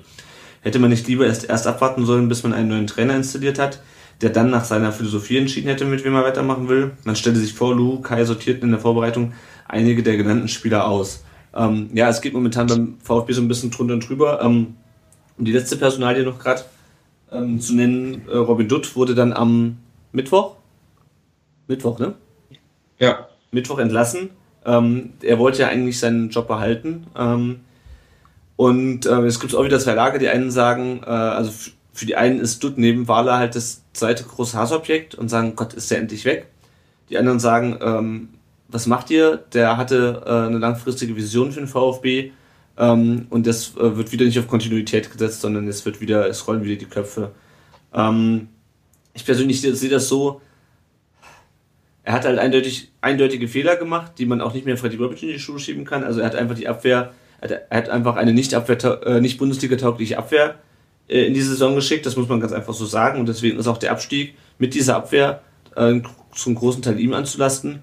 Ähm, gleichzeitig hat er natürlich äh, die ganzen Altlasten und äh, er hat ja auch gute Spieler verpflichtet, äh, nur halt nie, nicht für die, für die äh, Defensive. Wie seht ihr jetzt im Nachhinein das Vermächtnis von Robin Dutt? Also zur Abwehr hat ja auch George Mosidis äh, in unserer letzten Folge gesagt, dass, dass die eigentlich die ärmsten Schweine waren bei der Zorniger Taktik so ein bisschen, die halt einfach nicht funktioniert haben und ich glaube tatsächlich, die Anstellung von Zorniger war sein, sein Genickbruch. Zorniger hat mit seiner Taktik, und er war sicherlich auch stur, so sehr ich ihn mochte, ähm, einfach, glaube ich, nicht zum Kader gepasst. Das war doch, glaube ich, einfach zu radikal gedacht oder der Kader hat da einfach nicht dazu gepasst. Deswegen, das waren eigentlich schon oder ist ein Fehler, ein super Riesenfehler zusammen, mehr oder weniger. Und ähm, ja, dann Kramni installiert, weiß ich nicht, ähm, hatte ja wenig vorzu äh, äh, ja, vorzuweisen, hat aber trotzdem dann ganz gut funktioniert und dann halt irgendwie weitergemacht. Hat dann aber im Prinzip auch in der Winterpause dann zwar versucht, äh, das Loch zu schließen mit ähm, Barber und äh, hat auch erkannt, dass im Sturm was gemacht werden muss und hat dann äh, Krawitz geholt und beide haben halt, ja, pardon, nichts getaugt. Klar, Barber äh, dann direkt verletztes Pech, aber ja, so richtig gut war das ja auch nicht dann. Also hm. ich bin bei Dutt extrem zwiegespalten. Also das eine Argument, lass den nochmal langfristig arbeiten. Ja, sehe ich auch. Das wäre wahrscheinlich auch irgendwie gut, aber bei Dutt ist es dann halt wieder so, was hat der Kerl denn vorzuweisen? Wie, wie, wie äh, warst du schön auf Twitter mal geschrieben, da wo Dutt ist, ist unten. Und ähm, naja, weiter runter erstmal zumindest geht's nicht als Liga 2. Deswegen, er hat halt schon seinen Anteil. Auf der anderen Seite sehe ich aber auch, dass ähm, langfristige Entwicklungen, die er sicherlich angestoßen hat, die sieht man nicht nach einer Saison, die sieht man auch nicht nach anderthalb Saisons. Deswegen hatte er da auch im SWR schon irgendwo recht, als er das gesagt hat. Aber auf der anderen Seite kann man sich halt auch wieder nicht hinstellen und da äh, ja das raushauen. Und mhm. ähm, ja, man kann jetzt halt auf Dutt auch draufklopfen, was mich äh, im Moment wirklich äh, mehr aufregt, ist eigentlich der Aufsichtsrat. Wie kannst du ähm, Dutt entlassen, ohne direkt jemand Neues präsentieren zu können? Okay, wenn es der Typ von Salzburg ist, der hat, glaube ich, heute oder so noch ein Pokalspiel, klar, kann man da nicht machen. Vielleicht muss ich die Aussage zurückziehen. Aber ähm, das, das Ding ist doch seit dem Mainz-Spiel und wahrscheinlich auch seit dem Bremen-Spiel fast klar. Da musst du dich doch als Aufsichtsrat dann zusammensetzen und dir irgendwas überlegen. Und das haben die Kerle meiner Meinung nach nicht gemacht. Die sind jetzt äh, am Wolfsburg-Spiel. Die waren nicht mal im Stadion zum Wolfsburg-Spiel. Ich weiß nicht, wäre das wahrscheinlich auch nicht die ähm, Aufgabe von dem Aufsichtsrat dazu, so ein Spiel zu fahren. Aber du kannst doch dann nicht in Urlaub nach Malle fahren und dann telefonierst du halt mal ein bisschen mit deinen Kollegen rum und schmeißt dann per Telefon den Sportdirektor raus und hast dann keinen Alternativplan. Das ja. kapiere ich nicht. Aber hey, und die, Malle ist nur einmal ja, im Jahr. ja, genau. Und diese Leute ähm, stellen dann einen Trainer ein, ohne einen Sportdirektor zu haben. Mutmaßlich weiß man ja natürlich auch wieder nicht. Aber hm. also was mir im Aufsichtsrat dann irgendwo fehlt, ist jemand, der Ahnung vom Fußball hat. Und ähm, ich glaube, das sollten wir als Mitglieder spätestens bei der nächsten Mitgliederversammlung irgendwie hinkriegen. Da muss meiner Meinung nach jemand wie, äh, weiß ich nicht, Hitzelsberger oder so als Aufsichtsrat installiert werden oder von mir aus Lehmann oder was weiß denn ich wer, der irgendwie im Aufsichtsrat ist und Ahnung von Fußball hat und eben neben dem wirtschaftlichen äh, Überwachen, was ja die Leute, die Sponsoren durchaus können, die haben es ja auch drauf, aber dass da dann noch jemand da ist, der halt auch so ein bisschen das sportlich überwachen kann und das fehlt beim VfB meiner Meinung nach komplett. Mhm. Die, Im Prinzip wird jetzt wieder mutmaßlich planlos irgendjemand gesucht. Luhukai macht irgendwas. Also ich, ich weiß halt nicht, wie es intern aussieht, aber nach außen gibt es alles irgendwie meiner Meinung nach äh, gar kein gutes Bild ab. Und auch Dutt äh, lässt man da dann noch in SWR gehen. Also wenn du Dutt rausschmeißen willst, dann musst du das direkt machen. Das ist, was ist das denn für eine Außendarstellung? Das ist ein Witz. Ja. Also, als ich bin eigentlich eher sauer auf den Aufsichtsrat, weil wenn du nicht überzeugt von Dutt bist, dann musst du den früher schmeißen. Also jetzt nicht während der Saison, aber dann musst du direkt sagen, okay, direkt nach dem Wolfsburg-Spiel, yo, ähm, wir haben äh, in, uns dazu entschieden, dass das halt nichts mehr wird mit uns, weil doch irgendwie auseinandergeht. Stattdessen lässt man ihn mutmaßlich noch drei Leute einstellen. Äh, ich weiß gar nicht, ob das stimmt. Bestätigt wurde das, glaube ich, noch nicht. Aber wenn das genau, also doch, doch, mutmaßlich hat dann noch Kaderplaner eingestellt und zwei Tage später wird er rausgeschmissen gefühlt. Also was ist das denn? Ja. Also das, das verstehe ich einfach nicht. Und äh, im Prinzip ist das äh, VfB in a nutshell, was da jetzt gerade die letzten zwei Wochen passiert ist. Es ist komplettes Chaos, keiner hat eine Ahnung. Und ja, irgendwie, ich bin da echt äh, sehr frustriert und deswegen bezweifle ich auch, dass der Abstieg irgendwelche reinigenden Folgen hat. Vielleicht haben wir Glück mit dem neuen Sportdirektor, aber am Ende schleppen die hier jemand wie Kunz an oder so und ähm, naja, dann muss ich mir doch einen anderen Verein suchen oder so, zumindest übergangsweise. Ja, wobei, also was das mit dem Aufsichtsrat angeht, das wird ja häufig gefordert. Ähm, ich sehe jetzt nicht unbedingt, dass der Aufsichtsrat so viel wahnsinnig viel sportliche Kompetenz haben muss, weil der Aufsichtsrat soll im Grunde eins machen, den Vorstand kontrollieren. Ja? Ähm, und der, ja, nicht wahnsinnig viel, aber wenigstens ein bisschen. Also das ja, ist sowas. Jetzt, klar, jetzt ist er natürlich in der Verantwortung, weil, wir, weil der Moment, momentan keinen Präsidenten und keinen Sportvorstand hat. Ähm, ich habe immer so ein bisschen das Problem, es wird jetzt viel gefordert, Algöfer, Hitzelsberger, Ohlicher, ähm, was habe ich noch gelesen? ja, auf jeden Fall lauter Leute, die jetzt da oben reinrücken sollen. Ähm, aber auch ein Karl Algöver, der, ja, der hat einen Haufen Tore für den VfB geschossen, aber ich sehe zum Beispiel nicht, was den als Präsidenten qualifiziert. Ja? Also, ähm, das ist so, kann der. Kann ah, ja, gut, wenn er es wenn er's ehrenamtlich macht und so und der ja, aber kann der quasi halt führen, weiß ich nicht. Also, das sind halt andere Qualitäten gefragt, als, als zu kicken als Präsident. Es ist zwar schön, wenn man eine Vereinslegende im Vorstand hat, aber es ist halt keine Garantie für sportlichen Erfolg, finde ich. Ja, das eh, also gerade beim, ähm, ja, beim, als Präsident, ja, weiß ich nicht. Ich meine, das ist eh der Grüß August, aber so Aufsichtsrat, jemand, der halt auch wirklich sportlich den ähm, Sportvorstand kontrollieren kann, also fehlt mir zumindest. Ich weiß, ob es wirklich notwendig ist, keine Ahnung, kann, weiß ich nicht, ja. Ja. Benny, was ist deine Meinung? Das ist auch nicht wieder, du stimmst du dem Tom komplett zu. Dann laden wir dich Nein, ein. Mache ich diesmal tatsächlich nicht. Ähm, ich glaube nämlich. Endlich! Von außen, von außen betrachtet äh, stimmt es natürlich auch. Sehe ich, sehe ich auch so. Das kann ich noch sagen. Soweit gehe ich noch mit. Aber ähm, ich glaube erstens mal, dass Dutsch die wackeligste Personalie von den drei, die jetzt zurückgetreten war, ist. Ähm, ich glaube, dass es am Ende zu einer Gemengelage gekommen ist, die dann die Entlassung oder die sogenannte einvernehmliche Trennung, was dasselbe ist, ähm, dass die, da gab's da gab's mehrere Entwicklungen, die dazu geführt haben. Das hat angefangen damit, äh, dass er irgendwie an den Gremien vorbei äh, die Meldung lanciert hat, dass ähm, Ginczek und Gentner ihre Verträge verlängern. Ja, das hat viel nicht gepasst im Verein, weil er damit natürlich seinen Job retten wollte, glaube ich. Das glauben auch andere. Ähm, und dann hat er, glaube ich, sich tatsächlich selber entlassen mit dem Auftritt bei Sport im Dritten am Sonntag. Mhm. Ähm, das war, wie gesagt, vielleicht war er einfach müde. Das kann sein. Er sah echt, er sah echt schlimm aus. Also ähm, war echt fertig. Aber ähm, was er da losgelassen hat, bis er mal angefangen hat, sich auch selbst und sei es nur aus, aus, aus Respekt oder aus Demut, zumindest eine Teilschuld einzuräumen, war die Saison, die Sendung fast zu Ende. Und davor hat er noch einmal, wie er das äh, bei seiner, bei seiner legendären äh, Pressekonferenz damals, gemacht hat, nur draufgehauen, was seine Vorgänger alles falsch gemacht haben. Und es hört sich so ein bisschen an, ähm, wie, ja, wie wenn, wie wenn, wie wenn jemand sagt, äh, ja, der, ich wollte zwar spülen, aber das Geschirr war ja vorher schon dreckig. Mhm. Ähm, ich, ich weiß nicht, also es war seine Aufgabe, der ist ja nicht voll und ganz nachgekommen, leider. Ich finde es schade.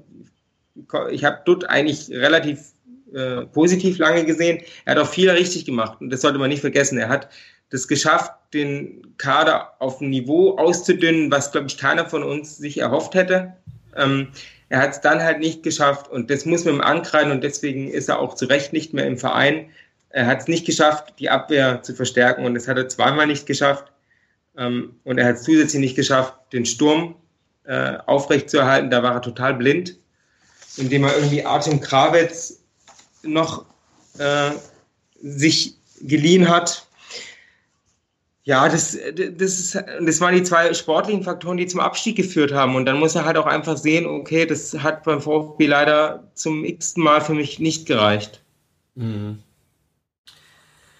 Jo. Was den Aufsichtsrat angeht, sollte man vielleicht noch auch erwähnen, dass äh, bis vor nicht allzu langer Zeit noch ein sportliches Aufsichtsratmitglied im Aufsichtsrat dabei war, also Hansi Müller. Äh, war ja der Letzte, der gehen musste da und den hat man halt bisher noch nicht ersetzt. Das ist nicht richtig und nicht gut, aber es ist nicht so, dass der VfB äh, im Aufsichtsrat überhaupt niemanden mit sportlicher Kompetenz hat. Ich finde es auch nicht gut, dass da drei äh, drei mittelständische bis äh, Großkonzernmanager oder Wirtschaftsmenschen drin sitzen. Das ist mir einfach ein bisschen befremdlich, aber ich sehe das dann eher wie du, Lennart, dass ich nicht so ganz sicher bin, wie wichtig im Aufsichtsrat tatsächlich eine, ein sportlicher Kopf ist. Mhm. Ich muss auch ganz ehrlich sagen, Hansi Müller weine ich auch keine Tränen nach. Also der hat sich ja mit seinen, mit seinen Indiskretionen praktisch selber rausgekegelt und äh, ja. finde ich immerhin noch gut, dass uns das noch vom HSV unterscheidet, wo ja äh, letztes Jahr oder die letzten Jahre irgendwie jeder Aufsichtsrat mal vor, vor Mikro getreten ist. Ja, ja. Ähm, wie geht es weiter? Es gab heute ein Interview, das erste mit Jus Luhukai auf der VfB-Webseite. Äh, da hat er gesagt, äh, die Kaderplanungen sind schon in vollem Gange. Gemeinsam mit den Verantwortlichen des Vereins arbeite, arbeite ich ab sofort mit voller Energie daran, einen schlagkräftigen Kader zusammenzustellen. Der Trainingsstart wird am 22. Juni sein. Bis dahin gibt es noch viele Stunden. Ich freue mich sehr darauf. Ähm, ja, wie schon gesagt, also anscheinend stellt jetzt Lukai den Kader zusammen, vielleicht schon im Hintergrund mit äh, einem Sportdirektor, der nur noch nicht bestätigt werden kann. Man wird sehen, es wird ja auch irgendwie gemutmaßt, dass es vielleicht auf mehrere Schultern verteilt wird und man von diesem Modell mit einem starken Sportdirektor, wie man es jetzt mit Bobic und Dutt hatte, ähm, weggehen möchte.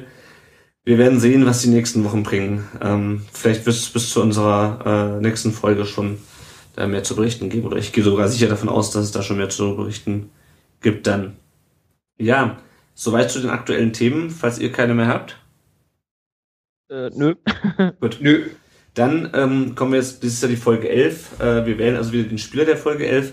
Ähm, für euch zunächst den Hinweis, ähm, nicht nur wir bestimmen den Spieler, auch ihr könnt den Spieler wählen. Ähm, es wird äh, zeitgleich mit der Veröffentlichung der Folge auf dem, auf dem Blog, ähm, gibt es auch einen Blogbeitrag, wo ihr abstimmen könnt. Wer war eure ähm, beste Nummer 11 der letzten 20 Jahre. Ähm, warum die letzten 20 Jahre? Es gibt erst seit 1995, 96 äh, feste Rücknummern ähm, in der Bundesliga. Vorher wurden die Spiele einfach von 1 bis 11 durchnummeriert. Und ähm, deswegen suchen wir halt die beste Nummer 11 jetzt seit der Saison 1995, 96. Tom, möchtest du denn unsere Kandidaten chronologisch von hinten anfangen? Also Selbstverständlich. Also 1995 mal vorstellen. Genau, von 95 bis 99 war der liebe Freddy Bobic unser, unsere Nummer 11, ähm, ist im Moment Sport 1 Experte und schreibt äh, spaßige Kolumnen über uns und ist eventuell bald ähm, bei Frankfurt, äh, wie man sagt. Danach äh, kam von 99 bis 2001 Yoga Nea, Ähm, hatte in letzter Zeit einige Stationen als Trainer in Rumänien, ist ak aktuell beim FC Voluntari, das ist ein Vorort von Bukarest. Das ist ein Verein, der erst 2010 gegründet ist und eigentlich quasi direkt in Liga 1 aufgestiegen ist. Und ähm, ja, die spielen auch im Moment da bei Bukarest im Stadion, weil das einige Stadion umgebaut wird. Ich weiß nicht, äh, ob da irgendwelche Sponsoren dabei sind oder jedenfalls ist er da. Dann äh, haben wir Jo Amanatidis von 2002 bis 2003, hat äh, ein eigenes Modelabel gegründet und äh, ja, hat auch die A und B-Lizenz und will als Trainer arbeiten. Ist, glaube ich, bei Frankfurt äh, wegen, ähm, weil er sich äh, ins Training eingeklagt hat, noch aufgefallen nach uns. Ähm, Hakan Yakin kommt dann 2004 bis 2005 ist im Moment Trainer der U15 bei Zug 94 in der Schweiz. Mhm, und Bruder von Murat Yakin. Äh, genau. Den wir noch wesentlich besser in Erinnerung haben als ihn. genau, das stimmt. Dann äh, Hits the Hammer, Thomas Hitzelsberger 2005 bis 2010. Ähm, war danach in Italien, England unterwegs, dann auch noch kurz in Wolfsburg. Ähm, ist auffällig geworden 2014 weil er sich als homosexuell geoutet hat, ähm, ist sehr sozial engagiert im Moment, hat 2015, also letztes Jahr, den DJK Ethikpreis gewonnen und ist, also meiner Meinung nach, äh, ist er im Moment äh, Experte bei Blickpunkt Sport im BR. Ich weiß nicht, ob er das immer noch ist, vielleicht weiß das der Benny. Äh, ich weiß, dass er Kolumnist bei der Zeit ist. Ähm, Stimmt, ja. Ah, das ist er auch, genau. Ja. Stimmt, genau. Ähm, dann danach kommt äh, Johann Audiel 2010 bis 2013. Ähm, war ja leider bei uns eigentlich die ganze Zeit verletzt, ist dann auch ähm, danach zum FC Nantes ähm, gewechselt, ähm, spielt dort auch noch oder hat zumindest diese Saison dort, dort gespielt, 29 Spiele, zwei Tore, drei Vorlagen, drei Spiele im Pokal, ein Tor, zwei Vorlagen, also scheint halbwegs gelaufen zu sein für ihn. Ähm, Im Moment läuft sein Vertrag aus und ist 32. Ich äh, gehe mal davon aus, dass er seine Karriere beenden wird, weiß das aber natürlich nicht. Vielleicht will er auch nochmal zweite Liga spielen. Und, äh, weiß. wer weiß, vielleicht kommt er nochmal vorbei. Ich weiß, man weiß es ja nicht. Ähm, genau, und danach kam noch Carlos Gruezo 2014 bis 2015. Der ist im Moment beim FC Dallas in der MLS untergekommen. Ja. Jo, das waren sie, unsere Spieler der, äh, ja, mit der Nummer 11. Genau, ich kann noch kurz sagen, hat in der MLS elf Spiele gemacht, kein Tor. Ähm, ja. Ähm, Nel Garnier, muss man dazu sagen, den hatten wir schon mal mit einer anderen Nummer. Der hat die Nummer zwischendurch gewechselt beim VfB, hat aber auch ähm, zwei Jahre lang die Nummer, äh, oder drei Jahre lang die Nummer 11. Ähm, ja, schwierig, schwierig, schwierig. Ich, würd, ich fange mal an. Ähm, also für mich läuft es im Grunde hinaus auf äh, entweder Freddy Bobic oder Thomas Hitzelsberger äh, weil alle anderen, also Garnier hatten wir schon mal, Amanatidis, ähm, ja, der hat ja mal bei uns gespielt, ist mir im Nachhinein auch nicht so super positiv aufgefallen. Jakin, Odell, Größe waren ähm, dafür, dass es so eine prominente Nummer ist, eigentlich eher ähm, nur kurz bei uns. Ich muss ähm, auch so, wie sich Freddy Bobic in den letzten Jahren, also es war damals ein super Spieler, ähm, aber ist rein vom Menschlichen her, wenn ich das sportlich und das menschlich zusammenzähle, muss ich ganz klar sagen, ist meine Nummer 11 äh, Thomas Hitzelsberger. Also super sympathischer Typ, ähm, und ich schütze das äh, Meistertor, also schütze des Ausgleichs gegen gegen äh, Cottbus damals und auch danach. Äh, also wie ich finde, ein super Typ, sehr sympathisch. Und deswegen ist meine Nummer 10, äh, Nummer 11 äh, Thomas Sitzesberger. ja, bitte, Benny. Okay. Ja, also ich habe, äh, während, äh, während ihr aufgezählt habt, ich habe, ich, ich schwanke ich schwanke zwischen Io Garnea und Thomas Hitzelsberger. Ähm, Garnea natürlich eine Sensation. Ich hatte damals, einer meiner besten Freunde damals war Rumäne, der mich dann äh, rüde äh, darauf hingewiesen hat, dass der Mann Garnia heißt und nicht Garnia, oh. wie wir gerne sagen. Oh je. Ich, ich sage das auch, deswegen sage ich auch weiter Gar, Garnia. ähm, falls er das hört, was ich nicht glaube, weil er äh, nicht VfB-affin ist. Ähm, aber er war natürlich unser Rekordjoker. Äh, ich fand den gar ein super Typ. Also der hatte so ein so ein trauriges Gesicht. Das erinnert fast ein bisschen an äh, Trifon Ivanov. Mhm. Ähm, aber trotzdem muss ich auch angesichts dass an dem Abend, äh, an dem wir das heute aufnehmen, äh, neun Jahre VfB-Meisterschaft äh, sich jährt ähm, muss ich auf Hitzelsberger auch plädieren, äh, weil er mich dazu gebracht hat, dass ich volltrunken erstmal vom Stadion in die Stadt gelaufen bin. Ich weiß warum, bis heute nicht, warum ich gelaufen bin. Ich bin gelaufen und dann Weil alle weiter. gelaufen sind wahrscheinlich, oder? Bitte? Weil alle gelaufen sind, oder? Ich kann mich da auch noch erinnern, dass wir da durch einen Tunnel und so sind. Warst du da auch ja, es war, es war auf jeden Fall katastrophal. Also es war halt zu warm dafür da zu laufen und es war davor auch schon zu feucht fröhlich, um zu laufen. Ähm, es war ein langer, ein langer Weg und ich habe es, glaube ich, auch weit nach der Mannschaft erst in die Stadt geschafft. das aber ist nur und eine die hat schon ewig gebraucht. Ansonsten, ansonsten stimme ich da Lennart zu. Ähm, ähm, Thomas Hitzelsberger ist ein überragender Typ. Ich war ein bisschen traurig, dass er die letzten, äh, die letzten Momente des VfBs eher in München verfolgt hat. Gut, ist halt so. Ähm, schade. Ich würde ihn gerne noch mal beim VfB sehen. Netter Mann. Äh, außerdem auf dem Weg zum Journalisten kann man nur toll finden. Ja, also ich äh, bin auch ein bisschen zwischen Bobic und Hitzelsberger geschwenkt. Ähm, unter oder wegen, unter anderem wegen Bobic bin ich damals, glaube ich, Stuttgart-Fan geworden. Äh, das äh, sogenannte tragische Dreieck, ne?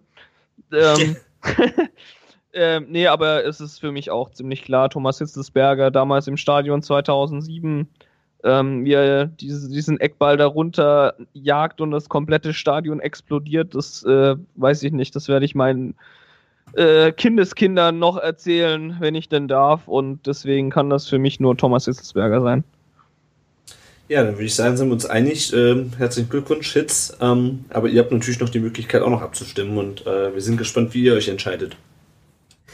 Ja, dann ähm, noch ein Hinweis. Ähm, wir freuen uns natürlich immer, wenn ihr uns auf iTunes rezensiert. Ähm, das bringt uns mehr Bekanntheit, mehr Fans. Äh, wir freuen uns natürlich auch, wenn ihr äh, euren Freunden so von euch erzählt, anderen VfB-Fans. Ähm, aber natürlich ähm, bringen uns diese Bewertungen auch einfach im Ranking bei iTunes weiter nach vorne. Und als kleinen Anreiz für euch, um eine Rezension zu schreiben, um uns möglichst mit fünf Sternen zu bewerten, ähm, lesen wir auch die äh, Rezensionen hier alle vor. Tom, magst du mal die neueste Rezension, die jetzt heute reingekommen ist, vorlesen? Selbstverständlich. Ähm, die neueste Rezension ist von Balljunge88. Schreibt Top-Podcast, richtig guter Podcast über den VfB, macht weiter so. Eure Gesprächspartner sind auch immer gut gewählt auf eine super zweite Ligasaison mit euch. Ja, Also- Dankeschön. Kommt wahrscheinlich aus einem von einem Zweitligaverein. Ja, dann äh, noch ein kurzer Hinweis, wir haben es schon kurz angesprochen. Es wird eine Saison-Rückblicksfolge äh, geben. Ähm, die machen wir nicht alleine, sondern die machen wir mit den Kollegen ähm, vom Brustring Talk. Das ist äh, der zweite VfB-Podcast, den es jetzt gibt. Natürlich noch neben dem ähm, Fanradio vom, ähm, vom Benny und vom Jens, äh, wo der Benny ja schon vorher gesagt hat, es ist in dem Sinne kein Podcast. Ähm, Genau, wir machen und wir nehmen uns Zeit und sprechen über die gesamte Saison. Ähm, das werdet ihr dann sowohl bei denen als auch bei uns äh, im Twitter, ähm, äh, im Podcast-Feed ähm, finden. Äh, könnt ihr euch schon mal drauf freuen. Es wird auf jeden Fall sehr lang und wahrscheinlich auch sehr traurig gegen Ende hin. Ja, Wer sich das wohl anhört, in fünf Stunden. wenn das Mikro Tränen getränkt ist. Dann noch kurz ein Hinweis, wo findet ihr uns, falls ihr uns noch nicht gefunden habt? Ihr findet uns im Web unter www.rundumdenbrustring.de. Auf Facebook sind wir äh, facebook.com slash rund um den Brustring und auf Twitter unter rundudbrustring. Benny, du hast, äh, als du deinen Blog umbenannt hast, auch dein Twitter-Handle umbenannt, richtig? Richtig. Ja, äh, bei Twitter findet ihr mich, und das ist auch am leichtesten wahrscheinlich mich zu finden. Also ähm, ihr findet, die Homepage ist äh, tragisches-dreieck.de, aber auf Twitter ähm, tragisches Dreieck, äh, also at tragisches Dreieck ähm, und die drei bitte als Zahl. Sehr schön. Gut, dann nochmal an alle der Aufruf, wählt euch beim VfB Fan Radio ein und äh, redet mit Jens und, äh, und Benny. Äh, ansonsten, vielen Dank, dass ihr euch die Zeit genommen habt. Das Relegationsspiel, das wir leider verpasst haben, oder vielleicht auch gut so, ähm, läuft schon seit einer Viertelstunde. Ähm, Benny, vielen Dank, dass du wieder da warst. War wieder sehr schön mit dir. Ja, war super, ich habe mich gefreut. Und ähm, ja, Tom, wir sprechen uns äh, spätestens bei der Saison äh, Rückschau wieder oder in der nächsten Folge. Mal schauen, wann die kommt. Ähm, wir werden, glaube ich, auch erstmal ein bisschen Sommerpause machen jetzt. Ähm, ja, ihr beiden. Äh, war wieder schön. Und dann würde ich sagen, äh, bis zum nächsten Mal. Jo, danke fürs Zuhören, danke fürs Sprechen, war schön. Ciao Benny, ciao Lennart. Servus.